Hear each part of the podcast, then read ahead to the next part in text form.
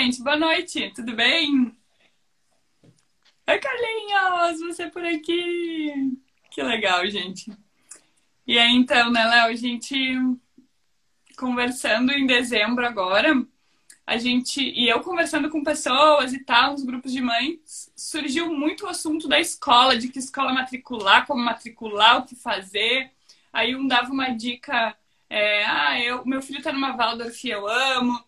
Meu filho está numa, enfim, numa Montessori, eu adoro. Mas o que é Waldorf? O que é Montessori? Aí eu chamei o Lelé, olha só, acho que tem uma necessidade aí da gente conversar um pouquinho sobre isso que a galera tá com dúvida, tá querendo entender as metodologias e tal, querendo saber o que, que se adequa para sua criança, sua família. E obviamente o Léo topou, né? Disse, vamos lá então. Aí veio final de ano, foi meio atropelos, mas estamos aqui. E vamos lá. É a nossa primeira live dos ciclos, né? Nossa nova jornada aí com todo mundo junto. Então vai ser, é, vai ser muito legal, né? É, e aproveitem para mandar, né? Pro, clica no aviãozinho, manda para todo mundo a live aí, para quem quiser participar, quiser ouvir, conversar né, sobre a importância da educação infantil, né? E, e, também vão comentando aí embaixo, né? Se tiver alguma dúvida, enquanto a gente vai conversando, enquanto a gente vai falando.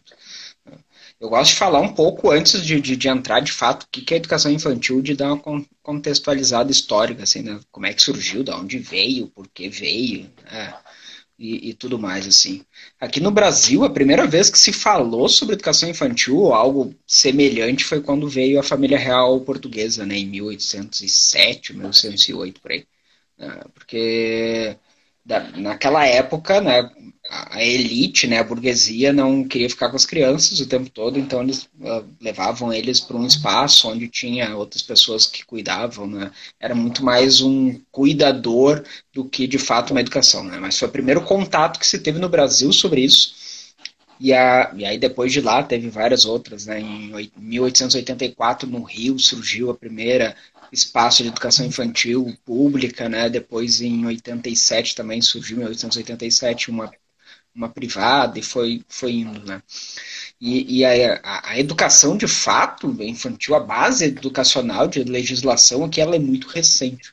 Até 1950, a legislação falava muito mais a partir dos sete anos, que é onde se tinha ali né, questões de, do, do, do ginásio, né, do primário, do científico, né, que a grande maioria dos nossos pais frequentou, e aí depois que se mudou ali para o que é ensino fundamental, né, em médio, né, que antigamente era primeiro grau e segundo grau, né, na nossa época, quem, quem, quem frequentou isso era primeiro e segundo grau, né, depois que eles trocaram para ensino fundamental e médio, mas a primeira grande legislação de educação infantil no Brasil foi lá por 2008, quando teve a, a LDB, que de fato regulamentava, né, estruturava a educação infantil como sendo uh, obrigatório, né, e tendo um viés. Na verdade, ela não era 100% obrigatória, mas ela já tinha a Constituição em lei para existência. A educação infantil ela é obrigatoriedade do município, quem controla e quem regulamenta, né, e quem faz toda a parte de fiscalização.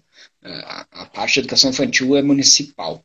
Depois tem as divisões né, do ensino do estadual, que cuida geralmente do ensino médio, né? tem escolas estaduais que é fundamental e médio, né? mas educação infantil e fundamental é do município, e depois ensino superior, que é a responsabilidade do governo federal. Né?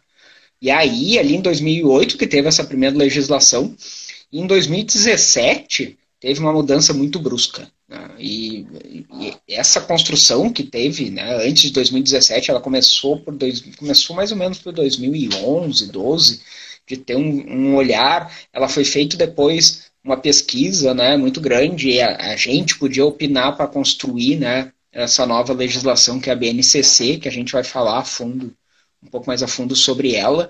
Então, para vocês terem uma ideia de que a educação infantil no Brasil parte pelo menos legal, né, legislação dela é muito recente. É, até então, né, antes dos anos 2000, não tinha nada muito concreto sobre isso, não tinha nada muito fundamentado sobre isso. E se a gente for para pensar em educação como de fato é, é, no mundo inteiro ela surgiu muito mais depois da Revolução Industrial, ali, que aí de fato as pessoas, a grande maioria dos homens saíam para trabalhar antes, antes da Revolução Industrial, e quem cuidava das crianças eram as mães, né? E eram as mães, às vezes, em casa, sozinha, não tinha um espaço com todas juntos. E ali na Revolução Industrial teve muita família que tanto o pai quanto a mãe tiveram que sair de casa para trabalhar, né? E foi sim começando a se ter esses espaços, às vezes, um espaço onde as crianças conviviam, às vezes centro do bairro, do, do centro ali da, da, da, própria fábrica, né? Muito das pedagogias surgiram nesse olhar, né? A própria Waldorf surgiu por uma demanda dessa. Então, os primeiros locais, né, nessa época da Revolução Industrial, era mais um, que nem eu brinco, era um depósito de criança, né? Eles largavam as crianças ali, tinha alguém que se voluntariava, ah, eu vou cuidar. E às vezes a pessoa só estava ali de, de boa vontade, né? Não tinha esse viés e esse olhar sobre a educação infantil. Depois, com o passar do tempo, se deram conta de que, sim, tinha que ter um olhar diferente sobre isso. Não era simplesmente largar as crianças lá, fazer qualquer coisa, né? tratar as crianças como um mini adulto, assim, de fato, teria que ter um viés, né? E a gente vê muitos pesquisadores dessa época, o Piaget, o Vygotsky, né? O, vários outros surgiram dessa época e deram um, um certo embasamento para essa construção, né?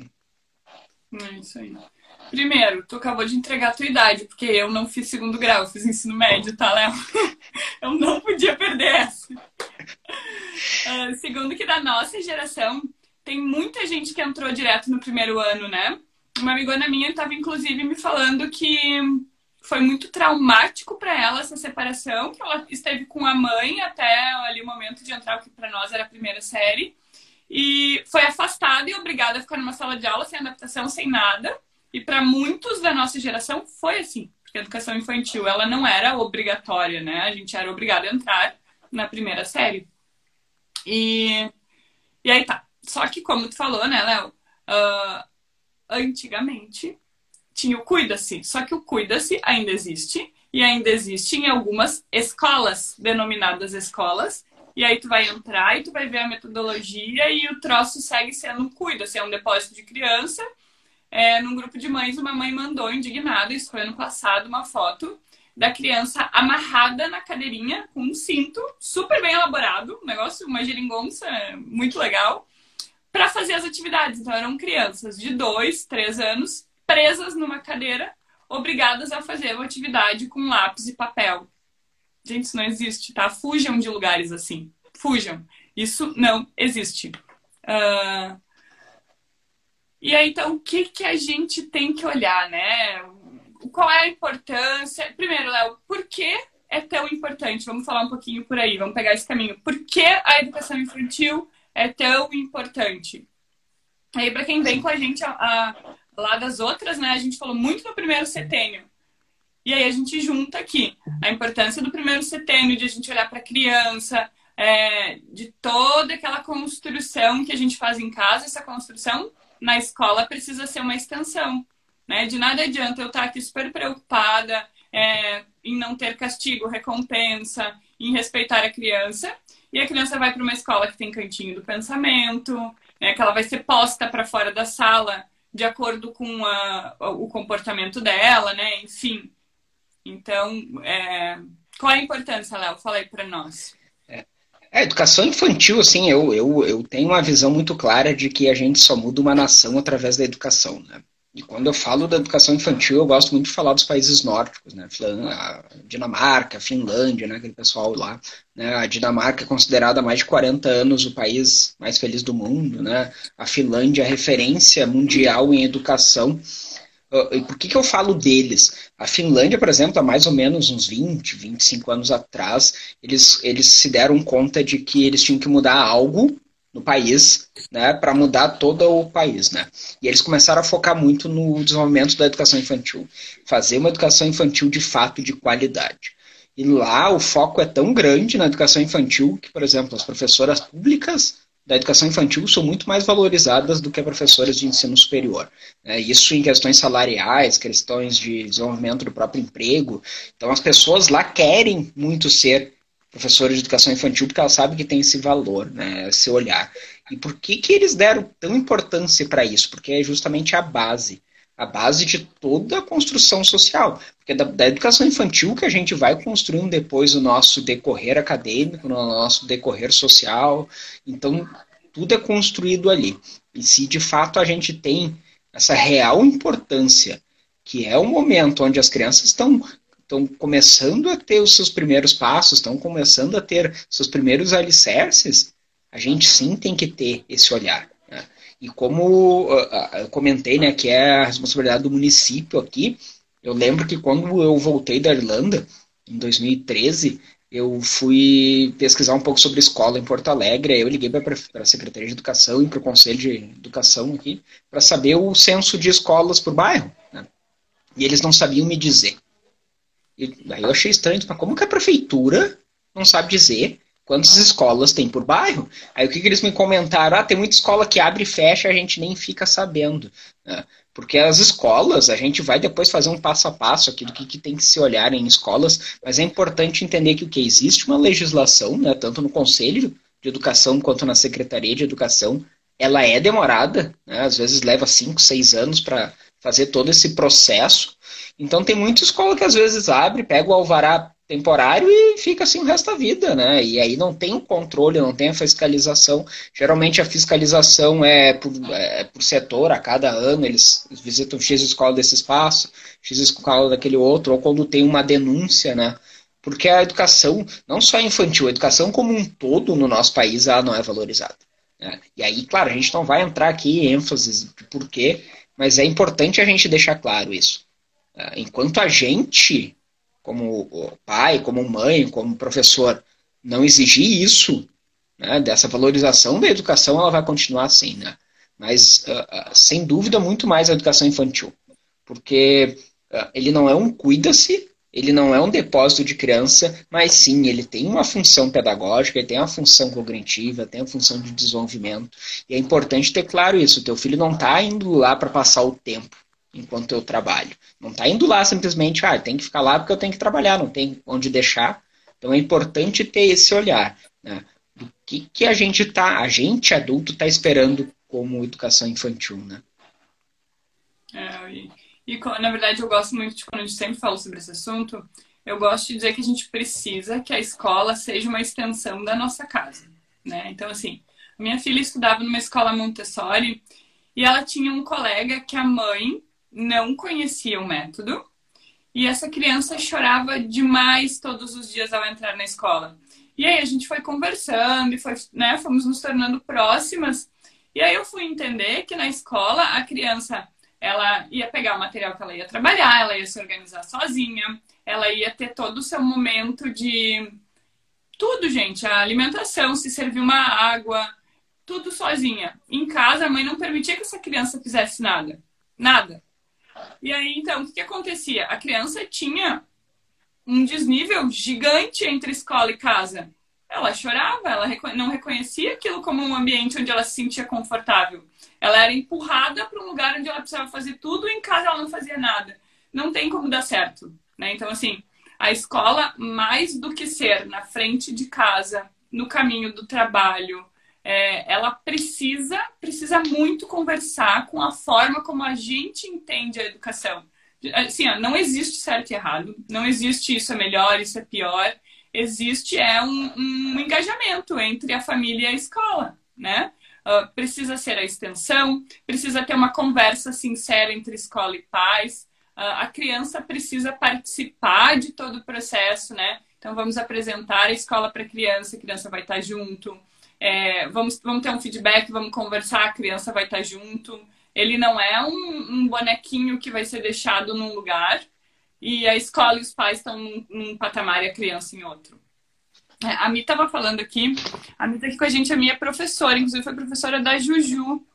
E a Mi está dizendo, hoje em dia as escolas optam por uma pedagogia específica, mas se esquecem de adequar, assim, óculos, gente, para a realidade em que vivem querem seguir a risca, porém cada localidade tem sua particularidade. Exatamente, a gente conversa muito isso aí, Léo, e o nosso grande sonho era juntar todas as pedagogias, pegar o melhor de cada um e, e sair com uma coisa nova, né? Porque ficar engessado e preso em algumas coisas, às vezes, né, não funciona.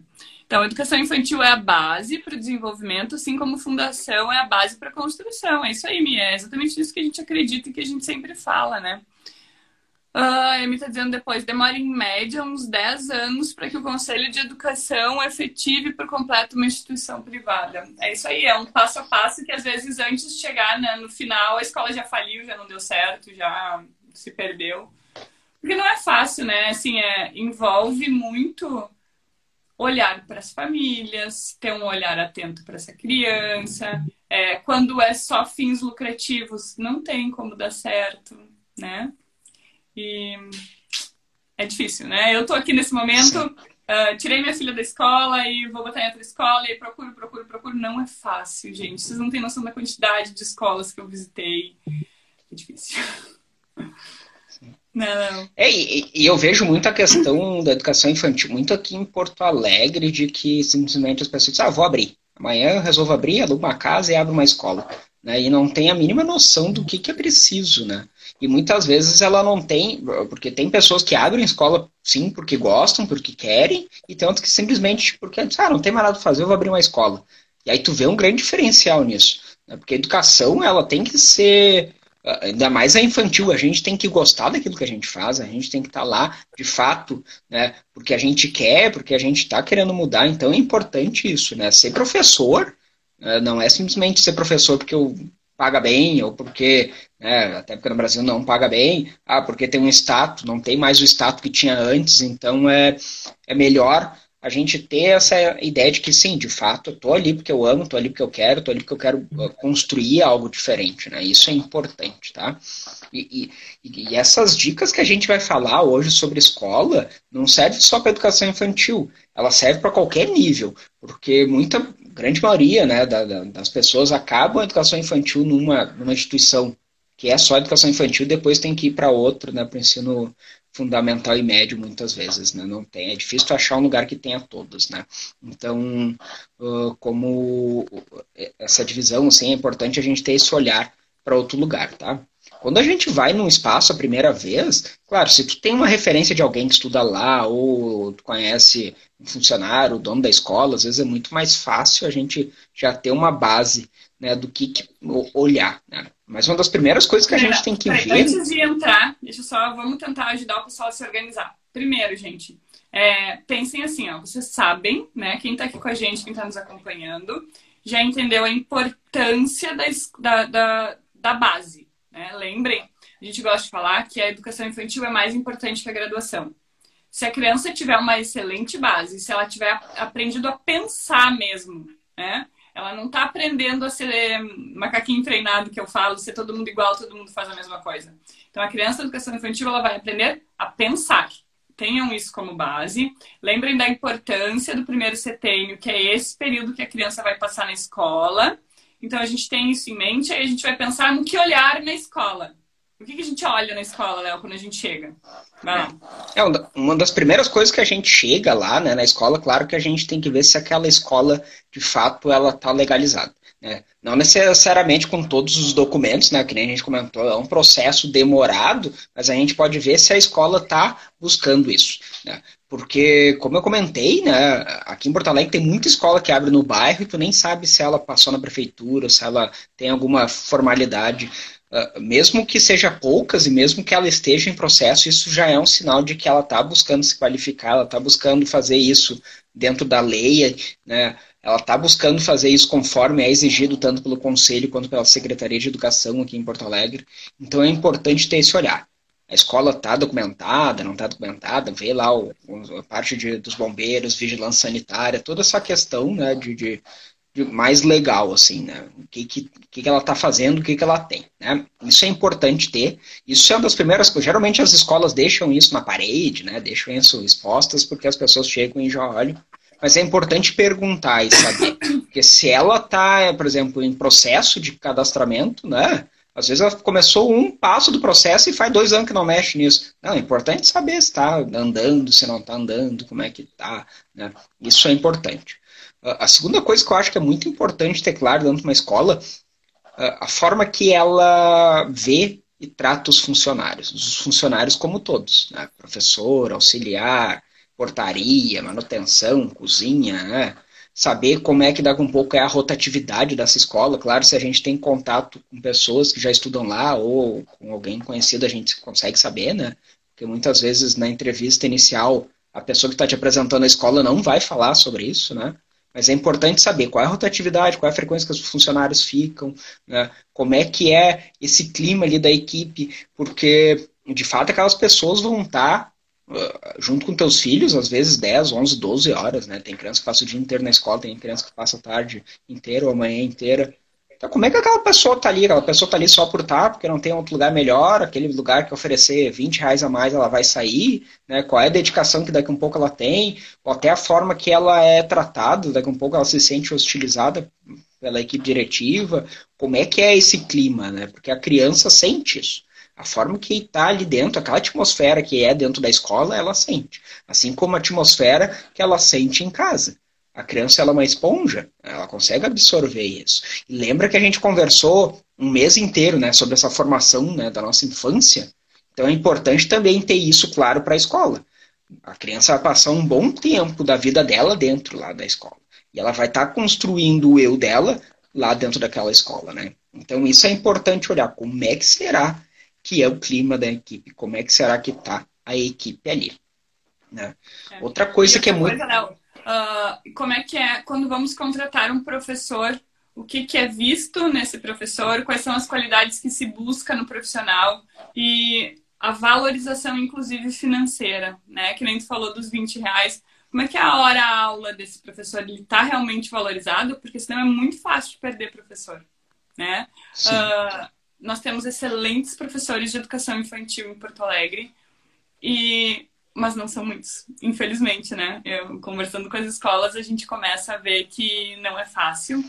Então, se eu tenho um bom professor, eu chego numa escola, eu sei que tem um bom professor, que garantia eu tenho de que esse professor vai continuar lá? A escola precisa valorizar essa pessoa precisa valorizar muito, né? É, são as pessoas, gente, eu gosto de dizer, das mais importantes depois dos pais na formação das nossas crianças.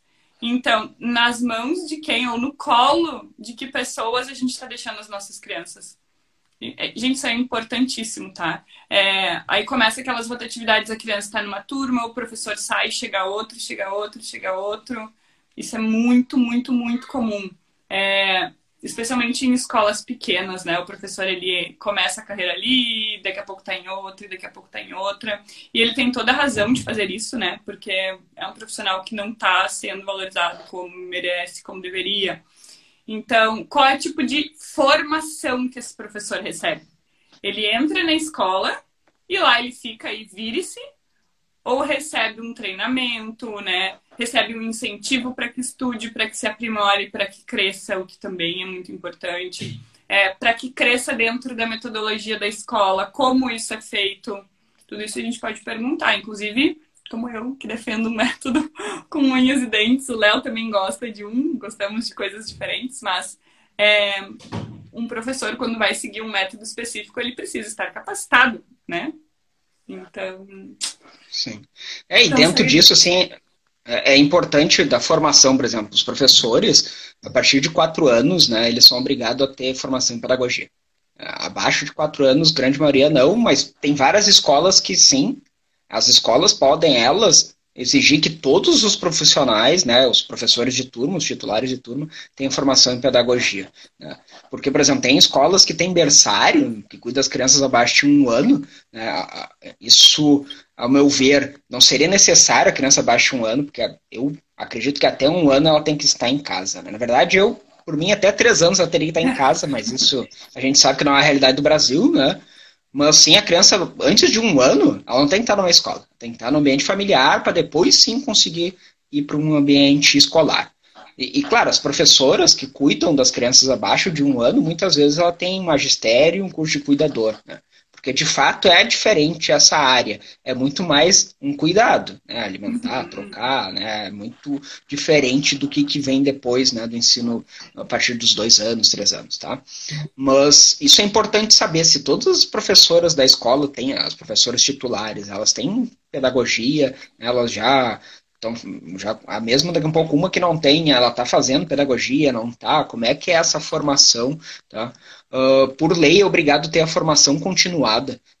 Então, isso é exigência por lei. Tem muita escola que às vezes faz uma formação por mês só para dizer que faz, né? Tem uma que faz a cada dois meses só para cumprir, e aí coloca, às vezes, parte muito mais administrativa do que formação de fato, porque a educação ela é algo que muda constantemente. Eu comecei a trabalhar com educação em 2008 e o que estudei lá atrás né, e o que é hoje em dia é muito diferente. Então não tem como a gente às vezes fazer uma faculdade, seja de pedagogia, ou seja de uma outra área, e se formar e nunca mais estudar, não tem como. Então a educação continuada dentro das escolas tem muito esse viés. Ela é justamente isso, educação continuada. A gente vai construindo ali Claro que, por exemplo, se a gente fala de uma escola que segue uma metodologia, muitas vezes ela tem esse viés. Mas é importante a gente continuar estudando sobre desenvolvimento infantil, sobre formas de olhar a criança, sobre a forma pedagógica, né? sobre uh, até aspectos da, da escola. Então é importante isso. Isso tem que ter. Né? Uh, muitas escolas, uh, as que fazem a forma correta, elas fazem uma vez por semana. Né? Mas grande maioria aqui em Porto Alegre não faz uma vez por semana. Então elas fazem só para dizer que fazem. Mas é importante isso, porque não é só balela. Ah, estou fazendo porque tem que fazer. Não, tem que fazer porque é importante para as pessoas que estão ali, né, para os profissionais que estão ali, né, com a forma que está sendo passada isso. Então, essa educação continuada é justamente para isso, para a gente continue cada vez mais aprimorando né, esse olhar sobre a infância. Tá? E aí a gente está falando de proposta. Isso é bacana de saber também. Né? Quando, por exemplo, quando eu era criança, minha mãe não fazia nem ideia do que, que era. Me botou na escola do, do condomínio ali e deu, né? Então é importante a gente saber qual é o viés da nossa escola. Uh, justamente que nem a já comentou, a escola é uma extensão do lar.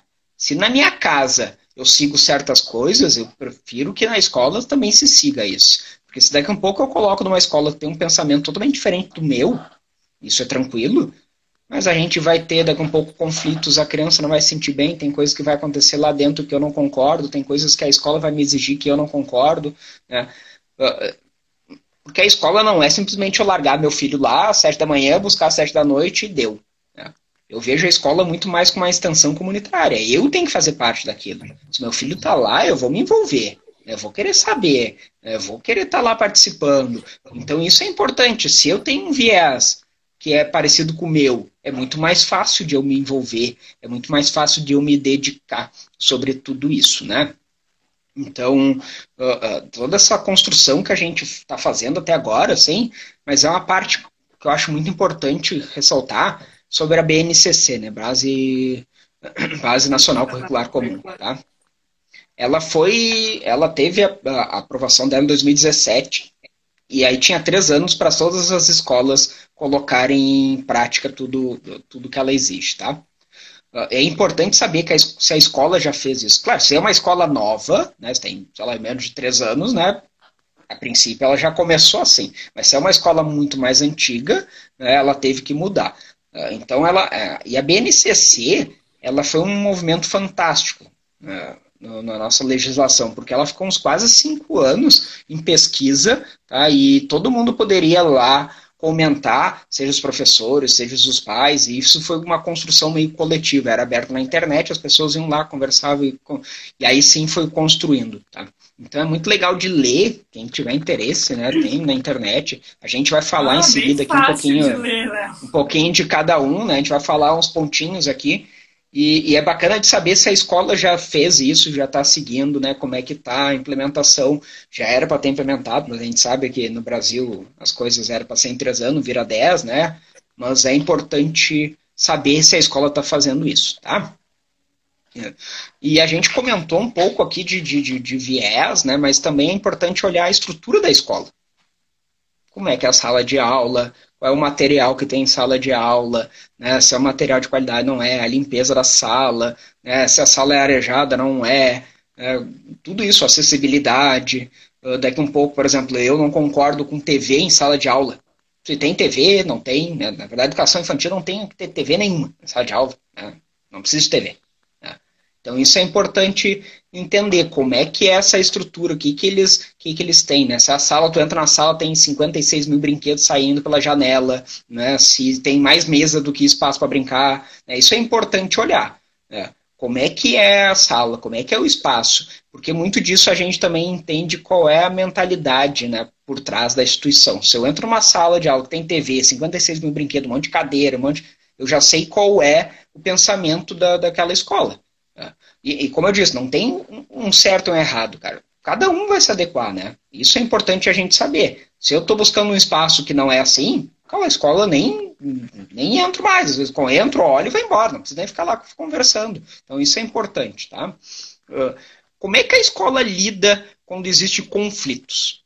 Essa é uma parte que, para mim, ela é muito importante. Uh, ainda mais para quem trabalha e atua tanto com disciplina positiva quanto o CNV, por exemplo. Como é que a a, a, escola lida com isso? Como é que as professoras lidam com isso? Como é que é estimulado isso? Será que a escola é punitiva? Será que a escola não é? Se tu entra numa sala de aula e tem aquele quadrinho de recompensa, dedinho para cima, dedinho para baixo, estrela disso, estrela daquilo, cara, isso já é um viés de que a escola provavelmente deve ter um olhar muito mais punitivo. Não que as professoras vão botar as crianças ajoelhar no milho, que nem era com meu pai e com a minha mãe, não é isso. Né? Não é esse tipo de punição, mas existem outros tipos de punições que são disfarçadas. Né? Então, o como é que eles do... lidam?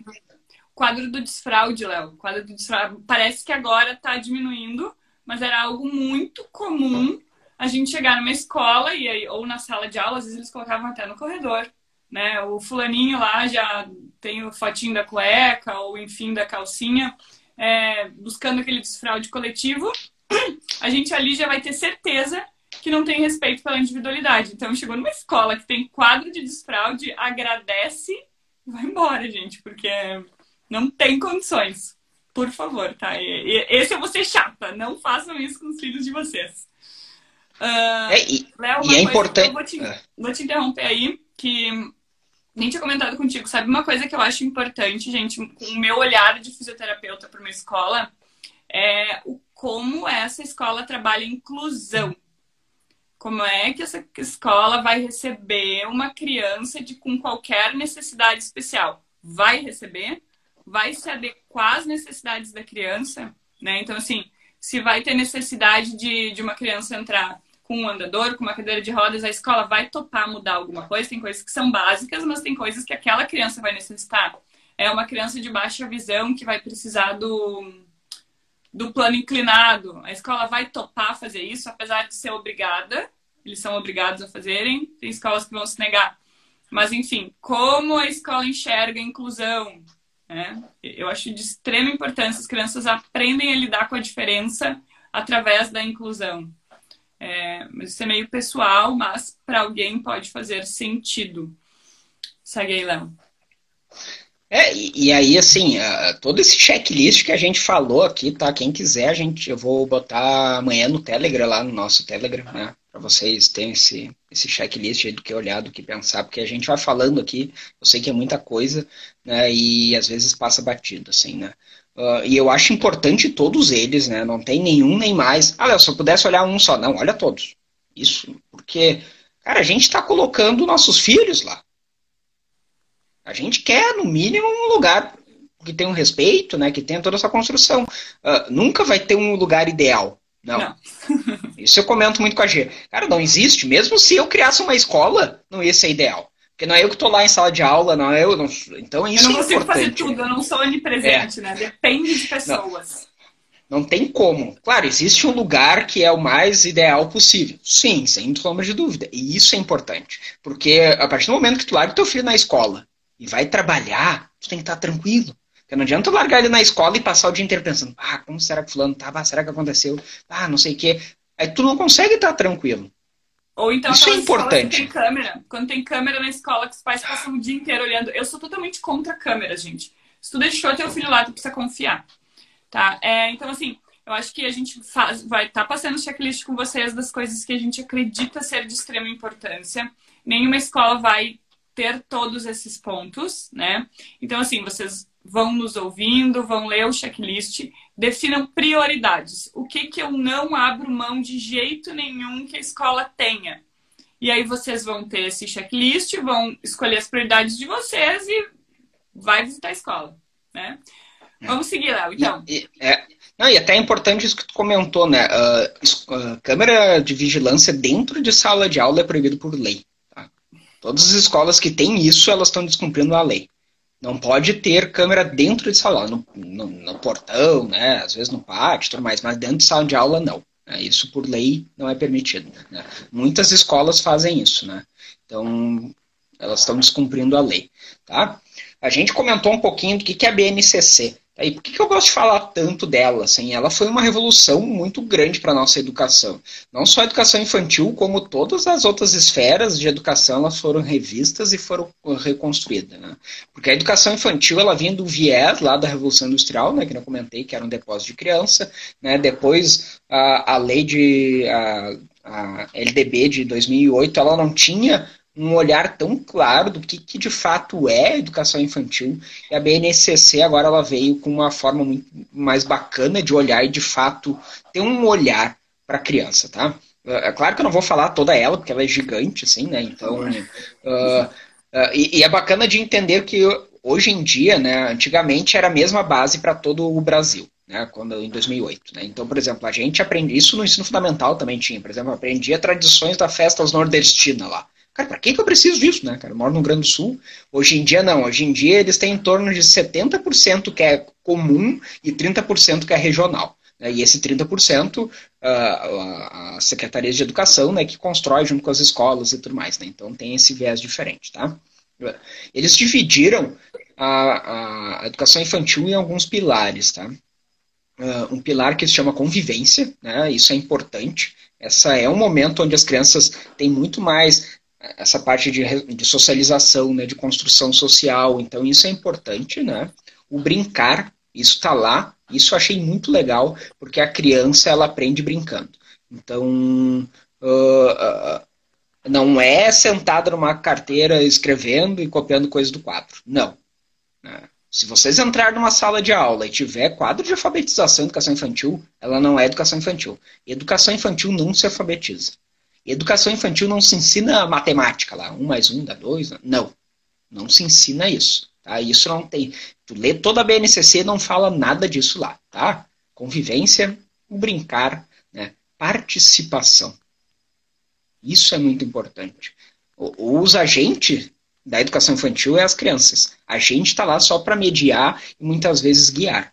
Eles são os agentes da própria educação, né? Então, isso é muito importante, tá?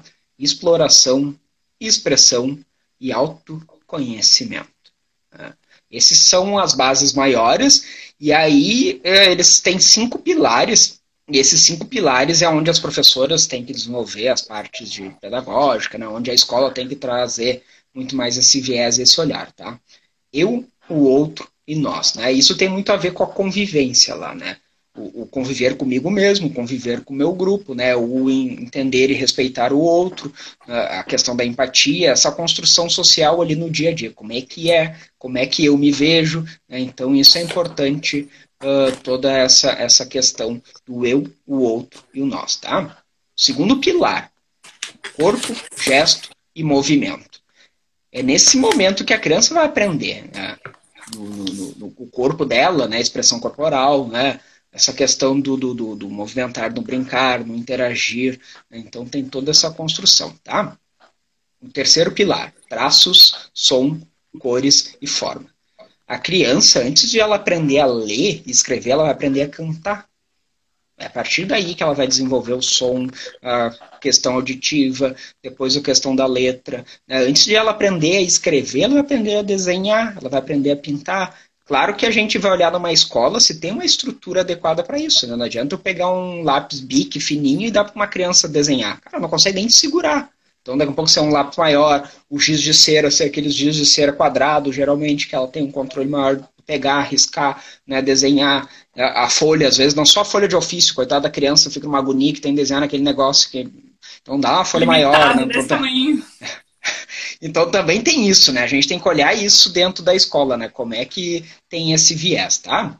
Não, e outra e coisa, aí, né? Os pequenos, os bem pequenininhos ali, um, dois anos, eles não têm que ter lápis, tá, gente? Eles têm que ter pedra, toquinho, disponibilidade para manusear objetos de diferentes é, pesos, temperaturas, Textura.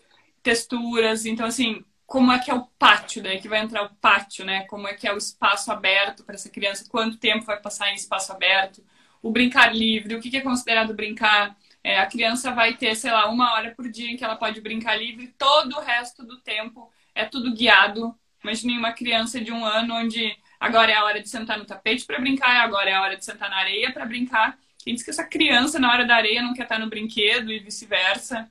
Né? Então, assim, é, é, é fácil para a escola controlar as crianças colocando todos juntos, juntos no mesmo ambiente, mas para o desenvolvimento isso vai contra tudo que a gente acredita, né? Tá fazendo daí macaquinho treinado. Né? A gente não quer ninguém para trabalhar em, em operar a máquina e ficar colocando parafusinho a vida inteira. A gente quer crianças que saibam pensar, que saibam questionar, que saibam se impor. E a escola vai ser fundamental nisso, né? Como é que o professor vai receber quando essa criança questionar, né? Que voz a criança tem dentro da escola? E tudo isso a partir dos materiais na sala de aula, que nem o Léo falou antes, a gente vai bater o olho e a gente vai saber. Então, se na sala tem aquele monte de mesinha, tem potinho com lápis de cores de cera na sala dos bem pequenininhos, vocês já sabem como é que é o olhar da escola. Né? Tem coisas que tu vai perguntar, eles vão te desconversar e vão te mostrar outra coisa e não vão te responder. Eu acabei de passar por isso, gente. Eu fui em milhares de escolas que as pessoas que me recebiam não sabiam responder as minhas perguntas. Né? Então, façam por vocês, observem os ambientes. Né? Aí vocês vão ter as respostas é, sem precisar vir da boca de alguém que quer que o teu filho vire um número ali para virar um valor financeiro. Infelizmente, isso acontece muito. É, é, e dentro do viés, assim, por isso que eu disse que a BNCC ela vem para mudar, né? E por isso que é importante a gente perguntar se as escolas estão fazendo, né? Porque ela traz muita, justamente esse outro viés, esse outro olhar sobre a escola, né? Uh, uh, e é muito bacana, assim, se todas as escolas seguissem o que está escrito lá, cara, seria fantástico, sabe? Mas eu sei que muitas delas não seguem, tá? E aí, uh, continuando ali, né, o que, que ela traz, né? O quarto pilar dela é escuta, fala, pensamento e imaginação. Saber escutar é importante, saber falar né, e ser ouvido é importante, né? Uh, uh, o pensamento e a imaginação. Né? Como esses dois são importantes, o pensar e o imaginar? E qual é o espaço que a criança tem nisso? Né? Qual é o espaço será que ela tem na escola? Qual é o momento que ela tem para isso? Será que é respeitado esse imaginar e esse pensar deles? Será que é respeitado esse falar deles? Né? Isso é importante, esse, esse quarto pilar. Tá? E o quinto pilar é espaços, tempos, quantidades, relações e transformações. Tá? Esses cinco pilares, eles têm que estar na escola todos os dias. Não é um pilar, ah, eu vou trabalhar esse semestre no pilar 1. Não, não é assim que funciona. Na educação infantil não existe matéria. Agora a gente vai ter aula de português, educação física, inglês, sei lá, geografia. Não, não existe isso. Né? E se tu lê toda a BNC, BNCC, não tem nenhuma citação disso. Não tem citação, ó, na terça-feira é o dia que a gente vai ter alfabetização para os de 5 anos e vai ter o matemático. Não, não tem isso. O brincar e o aprender é todos os dias, em todos os momentos. Eles estão brincando, eles estão vivenciando, eles estão aprendendo.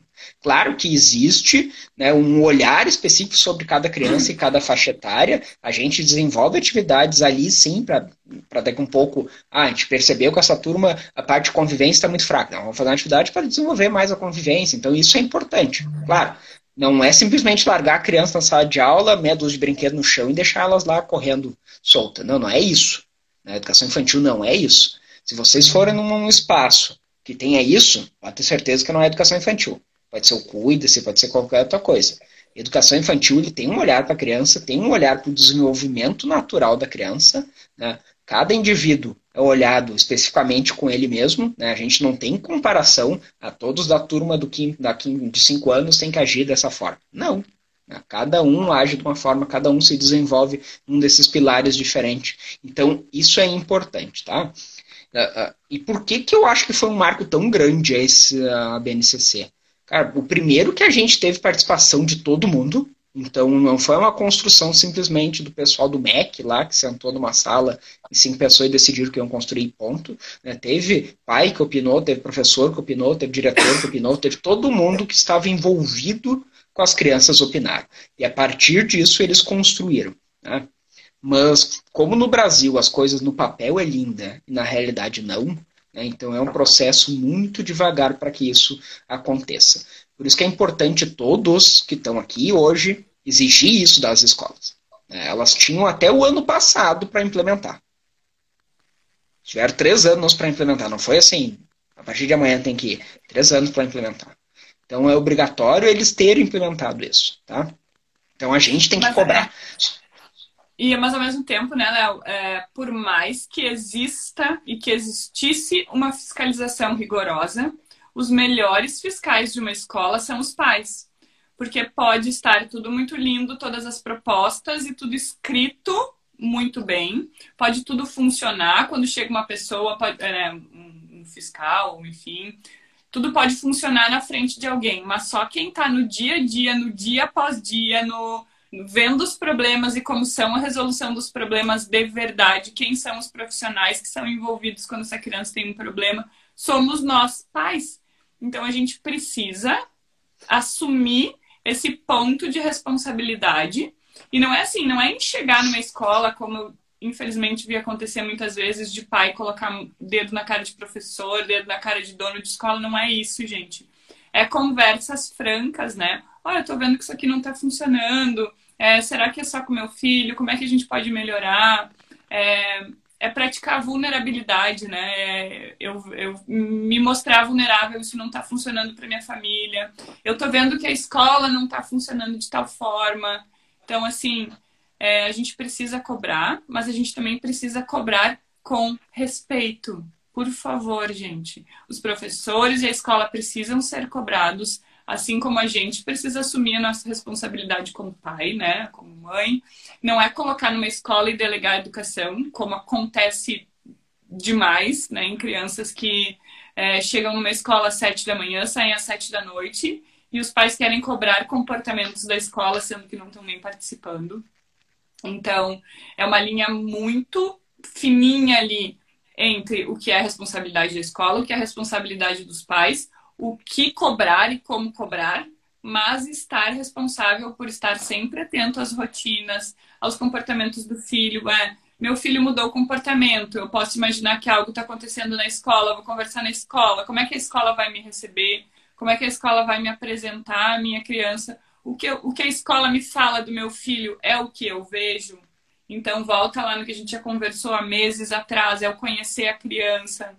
Né? Se eu conheço meu filho, eu sei que um comportamento está diferente, eu posso ir na escola conversar, eu vou avaliar como é que a escola vai me receber e como é que ela vai me relatar sobre minha criança.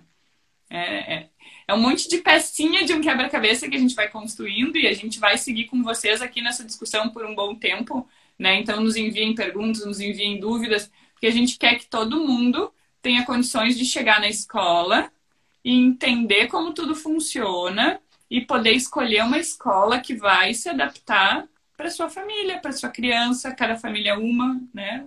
Uma escola que para mim é maravilhosa, tá lá no céu, tá me atendendo perfeitamente.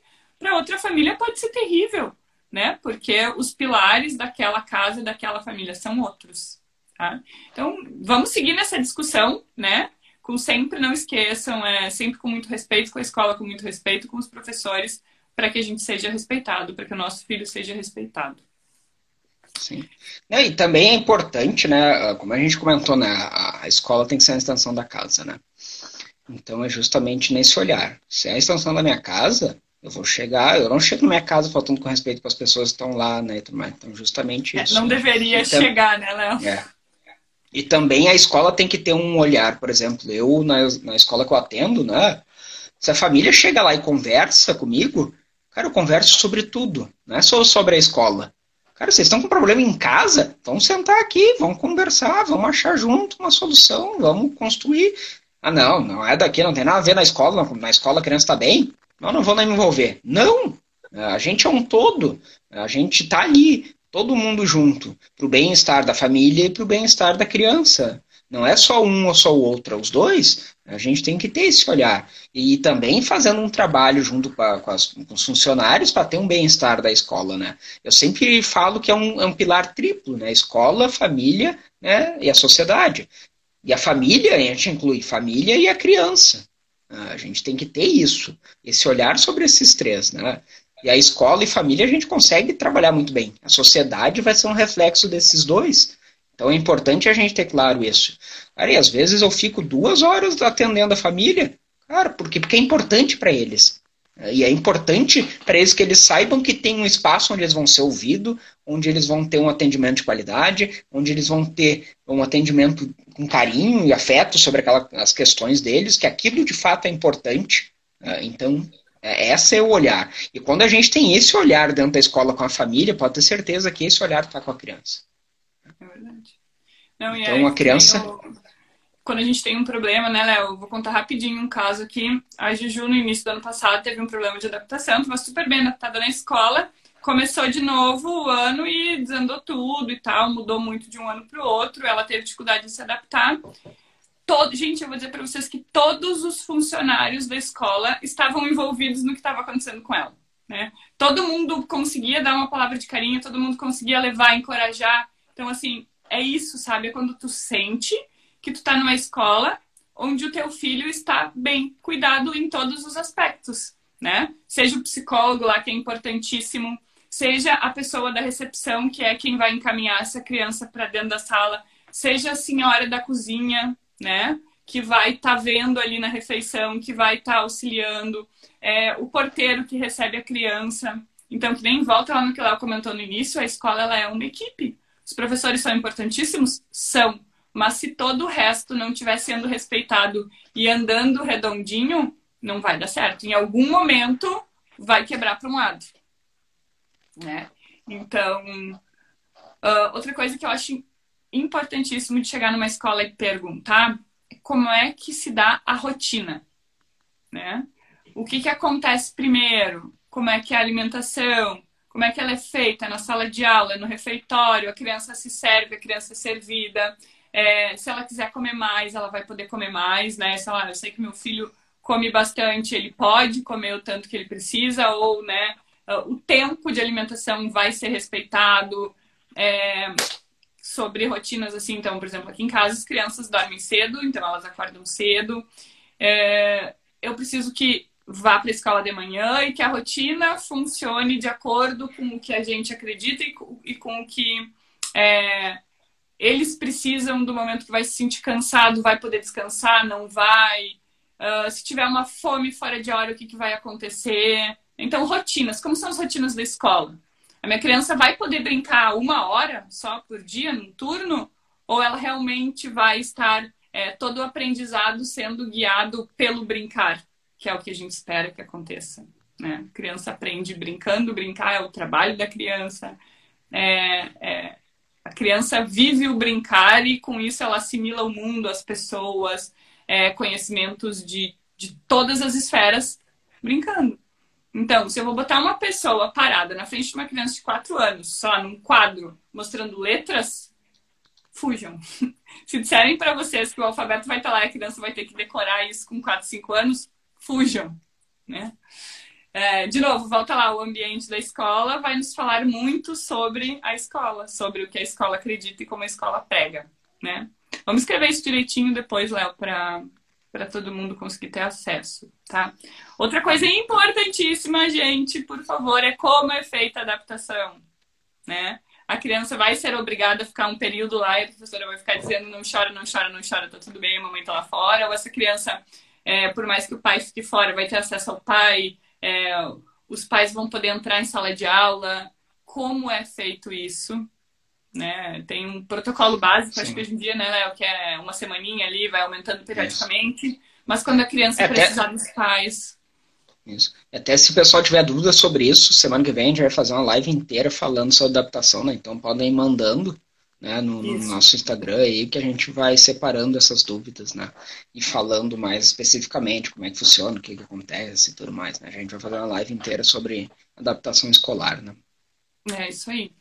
E então, mais pontos, Léo, de escolha da escola. Me ajuda aí. O que, que faltou? Eu vou voltar Acho que aqui. Da um escolha da escola. É. Eu vou voltar aqui um pouquinho no que o pessoal estava falando, tá? É, a Mi fez várias colocações interessantes. É, professor nunca deve parar de estudar, por favor, é isso que a gente acredita, não só professor, né? É, todas as áreas. Eu sou fisioterapeuta, gente, se eu parar de estudar por um ano, ano que vem eu não sei mais nada sobre prótese de joelho, por exemplo, né? Que é o tipo de paciente que eu recebo. Uh, Concordo. Tirem as televisões das salas de aula, por favor, gente. Tenham uma, talvez, na escola para mostrar, não, sei lá, o vídeo do Papa, não sei, não enfim, mas assim, por favor, tá? Não. Tem gente tem em casa, né? É, a gente já tem demais em casa, né? Nenhuma por cômodo até.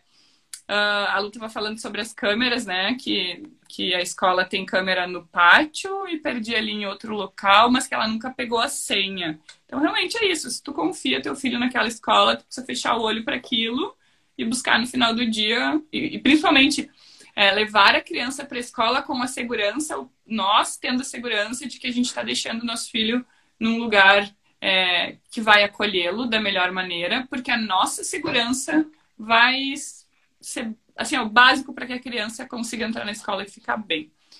Um... Gente, sem óculos é triste. A Areta De Vries, De Vries, não sei como fala, fala sobre a história da educação infantil, muito interessante.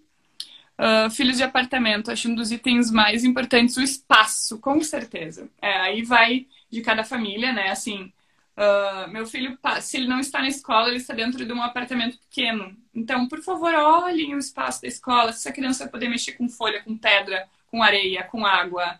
É, tem árvore, não tem. Tem árvore frutífera, tem horta, tem sombra, tem sol, tem piso com grama, com areia diferente, com texturas, né? Um outro espaço com laje, talvez. Se fizer uma poça de lama meu filho vai poder pular na poça de lama ou vai ter alguém dizendo que ele não pode se sujar. Uh, esses, especialmente tudo isso para crianças, a grande maioria das crianças de hoje, crianças de apartamento. Então, já que as escolas podem oferecer isso, busquem isso na escola, né? Se na rotina da família do dia a dia não cabe levar a criança num parque ou ter um jardim ou um espaço no prédio, busquem isso na escola. As escolas podem nos oferecer isso né? Com espaços maiores, outras menores, mas isso é possível. Uh, acho que é isso, é isso, Léo. Não perdi nada aqui, não. Qualquer coisa gritem aí, gente. A, a Mi estava falando lá sobre a formação dos professores, que a grande maioria não faz a formação para não pagar a hora extra, infelizmente. Esquecem do, do conhecimento como forma de crescimento. É verdade, né? Então, tem outro quesito, né? As escolas que querem diminuir valor de custo de mensalidade e aí tira isso de, de lugares muito importantes, né? Ou tira, é, tira do lanche e aí vai colocar, sei lá, uma bolacha Maria no lugar de uma fruta, vai tirar do salário do professor, vai tirar do número de, de funcionários que a escola precisa para funcionar tranquilo, sem correria, enfim. É, acho que é isso, gente, para escolher uma escola. É é, são todos é, São muitos viés, né? E isso é importante a gente olhar, né? Por isso que eu disse, não só educação infantil, mas com todo o resto, né? Sendo fundamental, sendo médio, também é importante ter esse olhar, tá? É verdade. A gente vai, vai falar agora um pouquinho, bem rápido, assim, sobre algumas, uh, algumas uh, propostas pedagógicas, tá? Então, uh, a gente vai ter também uma live inteira falando explicando, a gente vai trazer convidados, a gente vai esmiuçar cada uma delas, assim. A gente não trouxe todas as que existem, a gente trouxe as principais que existem, tá? E Ou a gente tem vai Porto Alegre, né, Léo? As principais é, que temos isso. aqui, aqui no Rio Grande isso. do Sul também.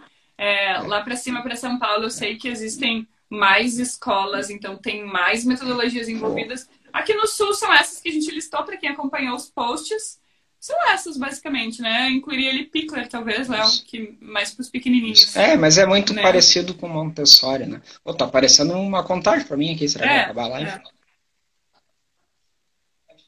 É. é possível, é possível. Se acabar, a gente inicia